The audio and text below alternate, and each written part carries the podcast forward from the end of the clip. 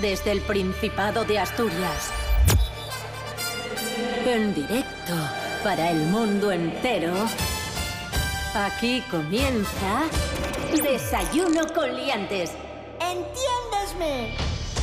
Baby, oh baby, esto es desayuno. ¡Esto es desayuno! Desayuno con liantes, con liantes. Su amigo y vecino, David Rionda.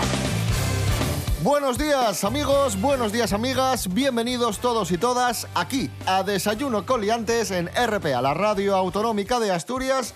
Hoy es miércoles 15 de mayo de 2019 y es la hora de siempre, las 6 y casi 31 minutos de la mañana. Saludamos en primer lugar a nuestra amiga, la escritora y periodista Leticia Sánchez Ruiz. Buenos días Leticia. Buenos días, chicos. Y aprovechamos para recordar una vez más que está a la venta tu libro Cuando es invierno en el Mar del Norte. ¿Vale? Efectivamente, muy bien. Saludamos también a Rubén Morillo, como cada día. Buenos días. Hola, buenos días, David Rionda. Buenos días, Leti Sánchez. Y buenos días, Asturias. Ayer, anteayer y el domingo Sí. tuvimos sol. Sí. Buen día. Día para salir a caminar.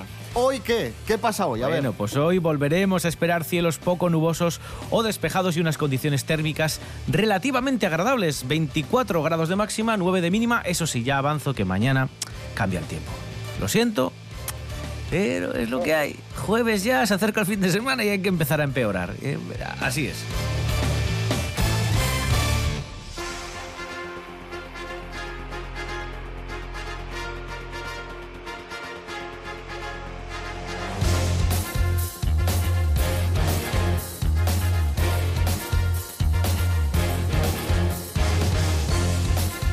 Comenzamos, amigos, amigas. Primera noticia del día. Nos vamos hasta Canadá porque se ha hecho viral un tuit de una madrileña, una chica llamada Carolina Jiménez, que se quedó estupefacta cuando escuchó allí en Canadá Sí. el himno de Asturias. Uy. Esto fue lo que escribió Carolina en su Twitter. Acaban de pasar por mi calle tres chavales que volvían de juerga y les he oído cantar a pleno pulmón el Asturias Patria Querida. Ole. Y por supuesto este tuit se ha hecho viral sobre todo en, en Asturias. Tú imagínate, ¿no? Estar ahí en Vancouver y de repente, ¡pumba!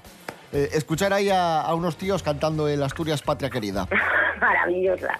Son esas cosas que, que, mi tío, que andaba, andaba siempre por el mundo, decía que cuando es una persona muy poco muy poco emotiva pero decía que cuando llegaban las navidades y estaba por algún punto de España y veía eh, la- el anuncio de la Fidel Gaitero se le caían unas lágrimas ¡Ay, pobre! Pobre. o sea que esto pasa un poco un poco también así no que cuando estamos lejos de los sitios y escuchamos algo nuestro es que se nos, se nos pone el corazón de punta chicos Bueno, ¿y quién compuso el himno de Asturias? Muchos lo sabréis, pero vamos a recuperar estas curiosidades. El autor de la letra del himno de Asturias, curiosamente, no fue un asturiano. Anda. Fue un cubano, Ignacio Piñeiro, hijo de un emigrante asturiano que era de, de Grao. Fue en el siglo XIX. Esta canción se hizo popular primero en La Habana. Empezó a sonar por, por La Habana, ¿no? Hablamos de la letra. Y la música, la base de la música del himno de Asturias, es polaca. Ojo a esto, ¡Qué vaya mezcla! porque es una canción tradicional polaca que trajeron a Asturias inmigrantes polacos que vinieron en el siglo XIX a trabajar en la mina. Así fue que cuando el Papa Juan Pablo II, que como sabéis era polaco, estuvo en Asturias y, le pusieron el himno de Asturias, dijo, uy, pero si esta canción ye polaca. Y todos dijeron, pero, pero ¿qué, qué dice usted, mm, señor pontífice? Que sí, que sí, que ye polaca. Y tenía razón el Papa, sí señor. Vamos a escuchar la versión polaca del himno de Asturias. Asturio, ziemio mych młodych lat, Asturio, ziemio jedyna. Oye, Es que es súper curioso, ¿eh? Suena muy raro. Esto es maravilloso, no tenía la- ni la más remota idea de esto y, y me ha fascinado saberlo. Bueno, esto me, me recuerda un poco a, a, a las Asturias, a las Asturias de Víctor Manuel, que la música es de Víctor Manuel, efectivamente, que es asturiano, pero la letra es de Pedro García, que es un poeta andaluz. O sea, que mm, fíjate tú por dónde una cosa tan... O sea, que al final estamos cantando los himnos más desgarrados de nuestra tierra, no los escribieron asturianos. El Asturias de Víctor Manuel, que podríamos decir prácticamente que, que es el segundo himno, ¿no?, de Asturias. Sí, el, el himno oficioso, el himno oficioso, digamos. El que suena en las bodas. Sí, y- para cerrar todo tipo de evento, todo festival, se cierra Sí, siempre sí, sí. con la que nos toca el corazón, que es la, el Asturias de Víctor, claro. Ponlo, ponlo un poco, venga. se está guardándote sola en mitad mi misma madre, sola en mitad de la tierra, hija de mi misma madre. Pues ahí está, el Asturias de Víctor Manuel del año 1976 y tenemos otro himno oficioso, como Sí. bien decía Leti, un poco más moderno, Sí, para las nuevas generaciones. pero fíjate que a lo tonto los años pasan y ya cumple 16 años, que es el Asturias de, de Melendi, Leti. Madre mía, 16 años ya. Sí, Sí, sí. Dios, si es hace 16 años, yo hace 15 o 14 que no la escucho, tío, soy sincera. ¿En serio? Debe ser que, te lo juro. Debe ser que no ando yo mucho por las fiestas de Prado, las cosas como son. A mí nunca me enamoró, eh, vamos, lo cantaba borracha como todo el mundo, por supuesto, pero nunca me enamoró el, el, de- el de el las tiras de Melendi. Aunque la frase esta de cuanto más lejos estoy, más asturiano me siento, eh, yo creo que es muy que es muy acertada. venga, ya que hace tanto que no, lo- que no la escuchas, ahí te va Leti, Venga, el Asturias de Melendi, para ti. Regalo. Caballo pasó por su cuenca minera, borracha y dinamitera, tiñendo de marrón la roja sangre de su puro corazón. Y hoy te dedico a este canto, casi entre dolor y llanto, a la gente que cayó. Mis 24 primaveras, mucho viaje por el mundo, y si el compararlo es justo, diré que no hay comparación, pues no hay mejor sensación que respirar bien profundo cuando pases el negón. Contemplar su verde prado, resguardarme en sus tejados de su orvallo agotador. Y hacer caso a don Pelayo,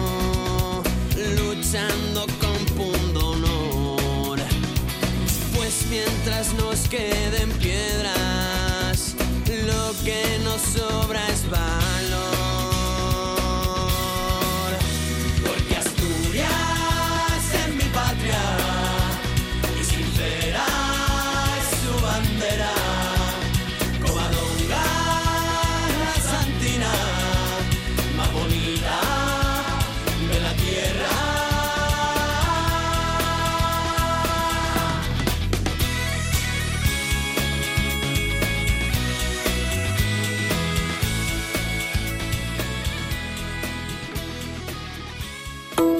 En toda Asturias, RPA.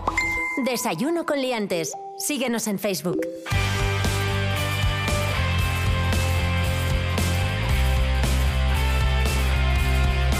Continuamos amigos, amigas, esto es Desayuno Coliantes en RPA, la radio autonómica de Asturias y de Asturias continuamos hablando, por supuesto.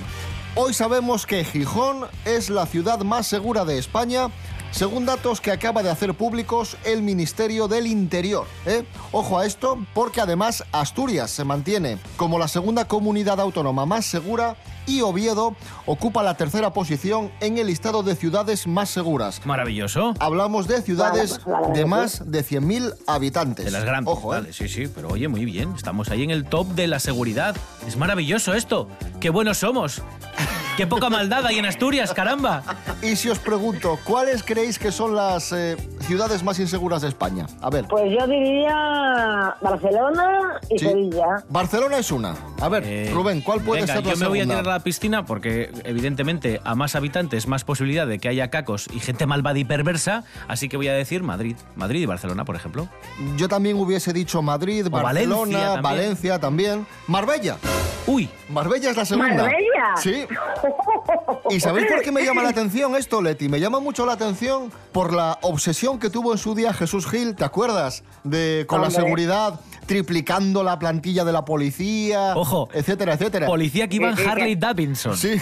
Que les compró ya motos de esas, tío. que Sí, sí. Que aquello era como, como una pseudo fantasía fascista posmoderna, una cosa por el estilo. A mí, mira, a mí Marbella fue un sitio que me llamó muchísimo la atención cuando fui. Eh, me encontré con que Marbella era un pueblo muy bonito. O sea, todo lo que es el interior de Marbella es un pueblo verdaderamente pintoresco, bonito, acogedor, amable. Nada parecido a, a los fastos horribles que, que yo me imaginaba o a una ciudad que había sido totalmente comida por el lujo, el frenesí, la corrupción, ¿no?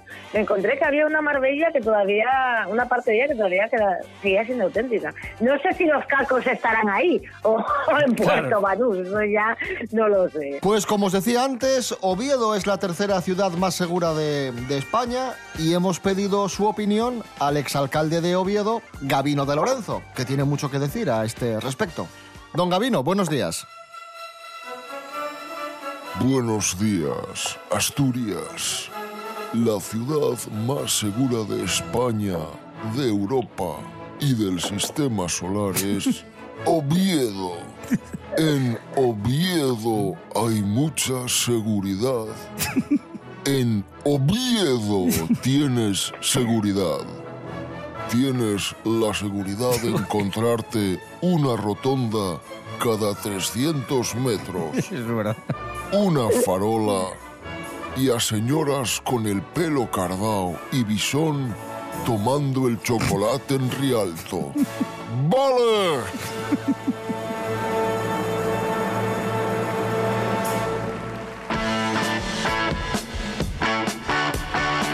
Continuamos amigos, amigas, desayuno con liantes, sintonía de RPA, la radio autonómica de Asturias. Madre mía, cómo está el mundo.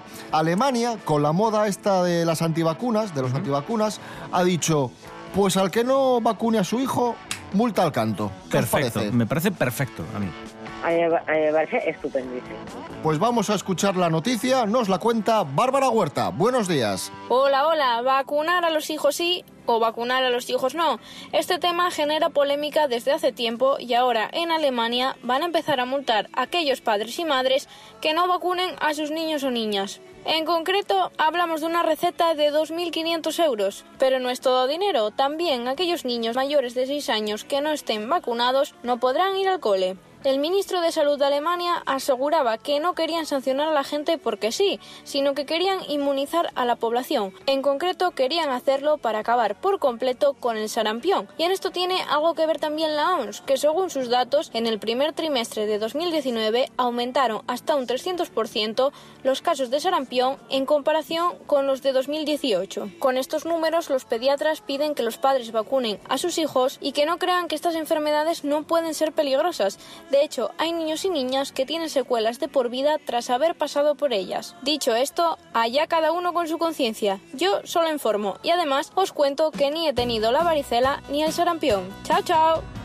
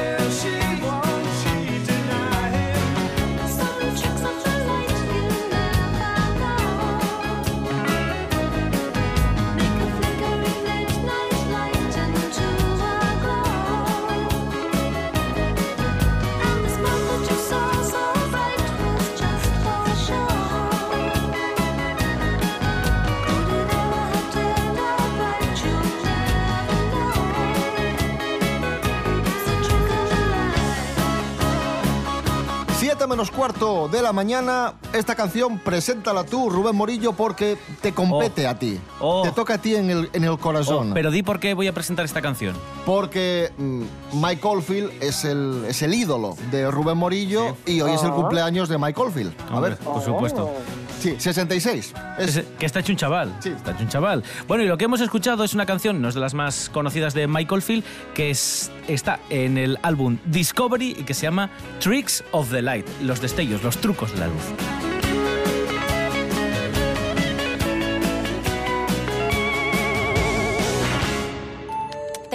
www.rtpa.es Emisión en directo. Nuestros programas a la carta. www.rtpa.es Tu radio, también en internet. Buenos días, madrugadores. Desayuno con liantes. Pelos como scorpions. Pero tema que te quema. Mejor fuera a pensar en otras cosas, cojones. Jolín. Desayuno con liantes. La verdad que no lo entiendo. No lo entiendo. Ay, qué locura.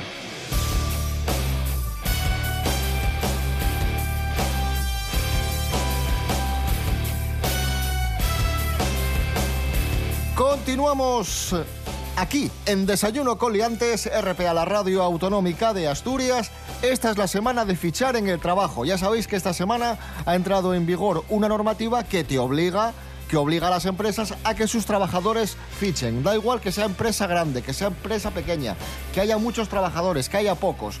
Hay que fichar. Da igual sistema automático, da igual que con el papel. Hay que fichar. Para entrar, hay que fichar. Ha quedado claro, David. Para salir, Sí. hay que fichar. Sí, sí, y, sí. y claro, la gente Leti está un poco desbordada con esto. Si no es un fichaje electrónico, si lo, como en muchas empresas es apuntarlo en un papel, ¿eso de qué vale? Porque puedes apuntar que entraste a las 5 de la mañana y saliste a las 10. mm, no, puedes apuntar lo que te dé la gana Claro. con, con la connivencia de tu jefe. Yo es que eso no lo veo. mm, mira, yo eso no lo veo.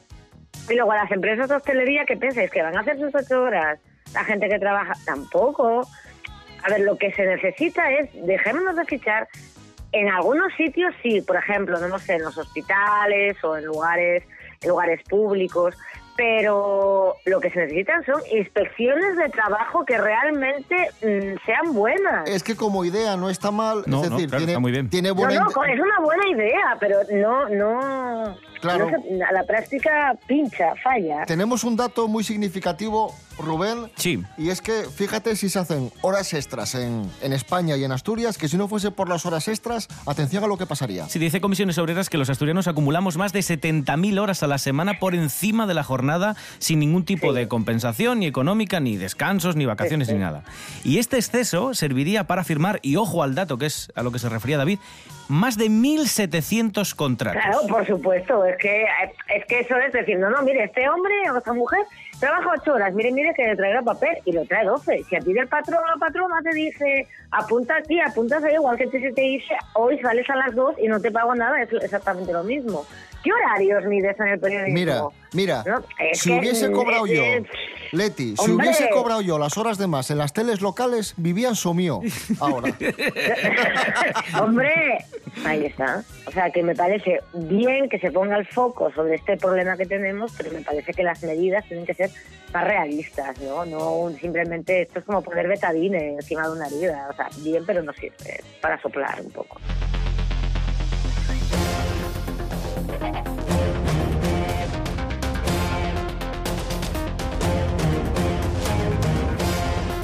Vamos con estas noticias de ciencia que tanto te gustan, estas investigaciones. Sí, tan- rigurosas.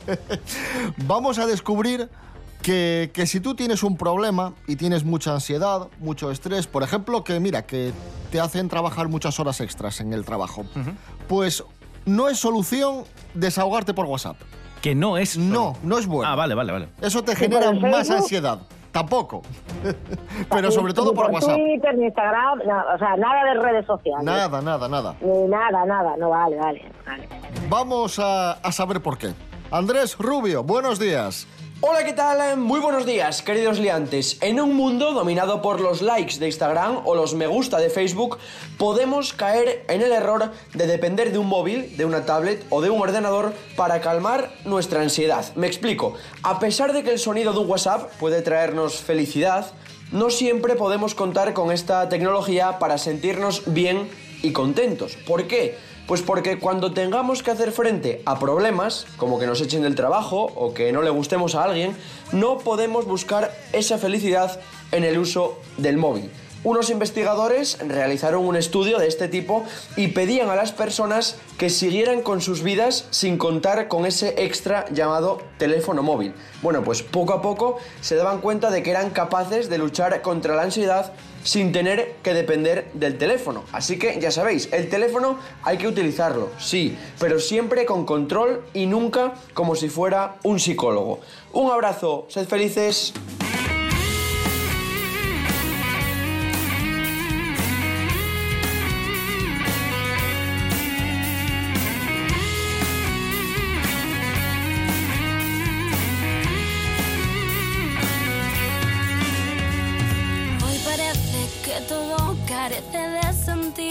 Los días escapan a ningún lugar.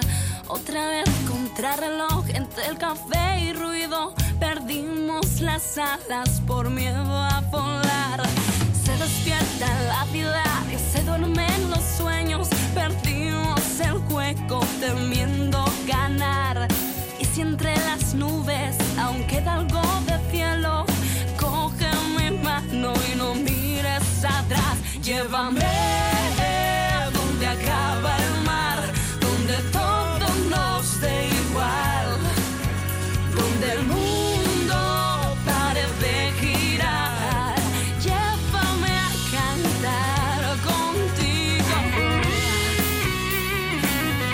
7 minutos aproximadamente para que sean las 7 de la mañana. Ahí escuchábamos a unos chavales de Oviedo a los que tenemos mucho cariño. Son Laila y Javi y el tema Contigo. En RPA damoste noticias, toles noticias, nada más noticias. RPA, la autonómica. Hola. Hola. Soy la voz en off de Desayuno con Liantes. Y tengo un mensaje para ustedes. Pueden escucharnos en www.rtpa.es Radio a la carta. Nada, es muy fácil. Mira, entras ahí, buscas el programa que quieras, le das al play y ya lo escuchas. Desayuno con liantes. Estamos en internet.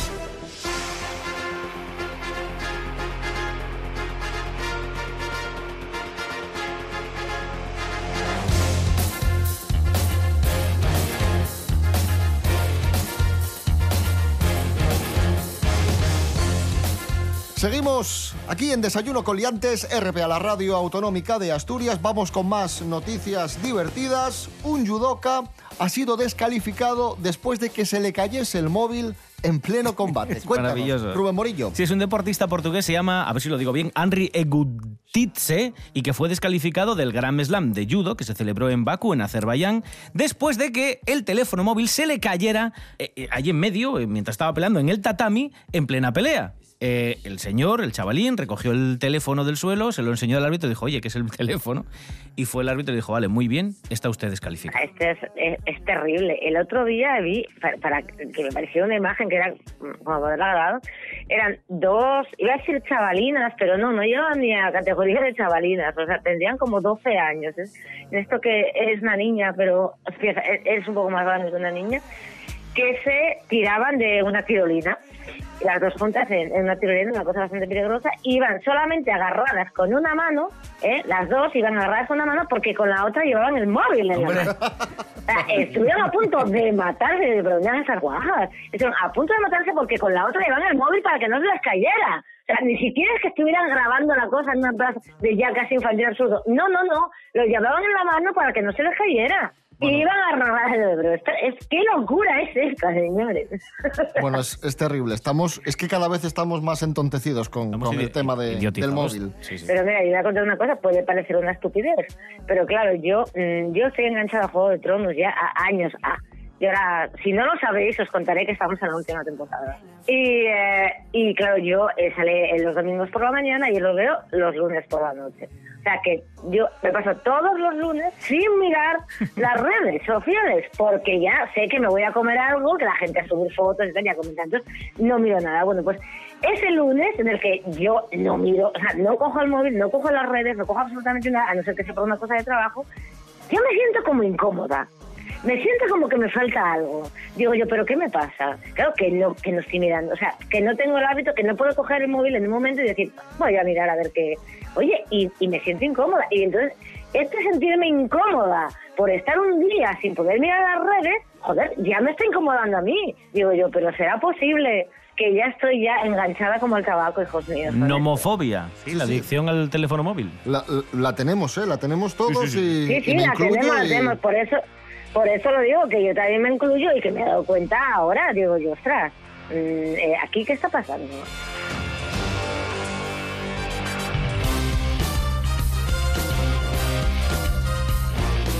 Bueno amigos, muchos ya lo sabréis, ha fallecido la actriz Doris Day, un mito de Hollywood. Voy a decir una cosa, tenía 97 años, voy a decir una cosa que queda bastante mal, y es que... sin- Pero da igual, la voy a decir. pero la voy a decir, yo sinceramente pensé que ya había muerto.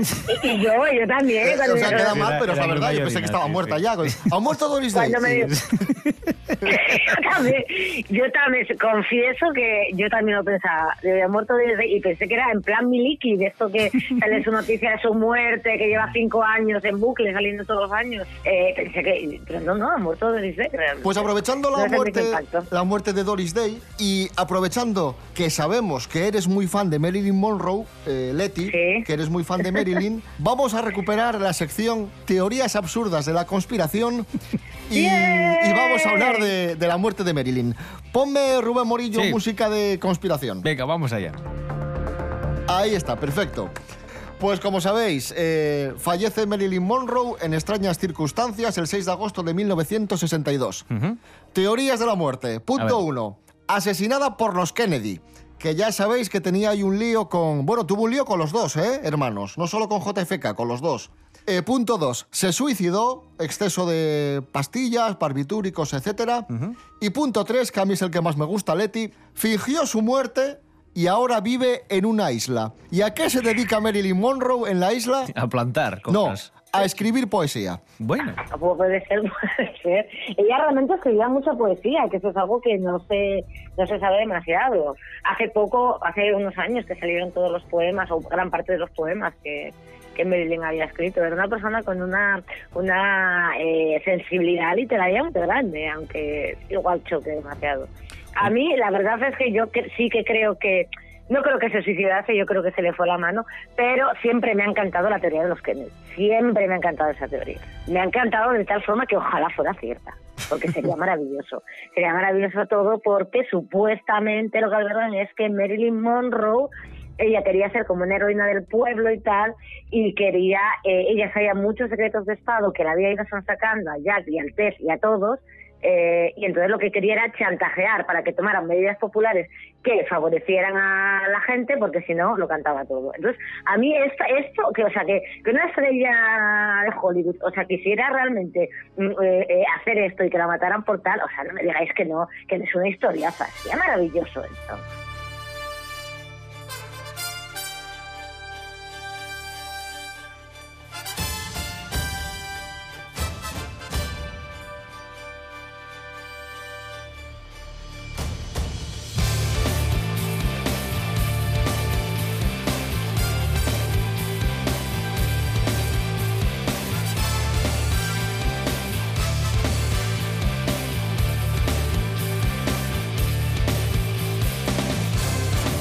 Hasta aquí el desayuno con liantes de hoy, eh, miércoles 15 de, ¿Qué de mayo. Es que ya no, sé No ni, sabes ni en qué día ni en qué vives. día, ni en qué día vivo.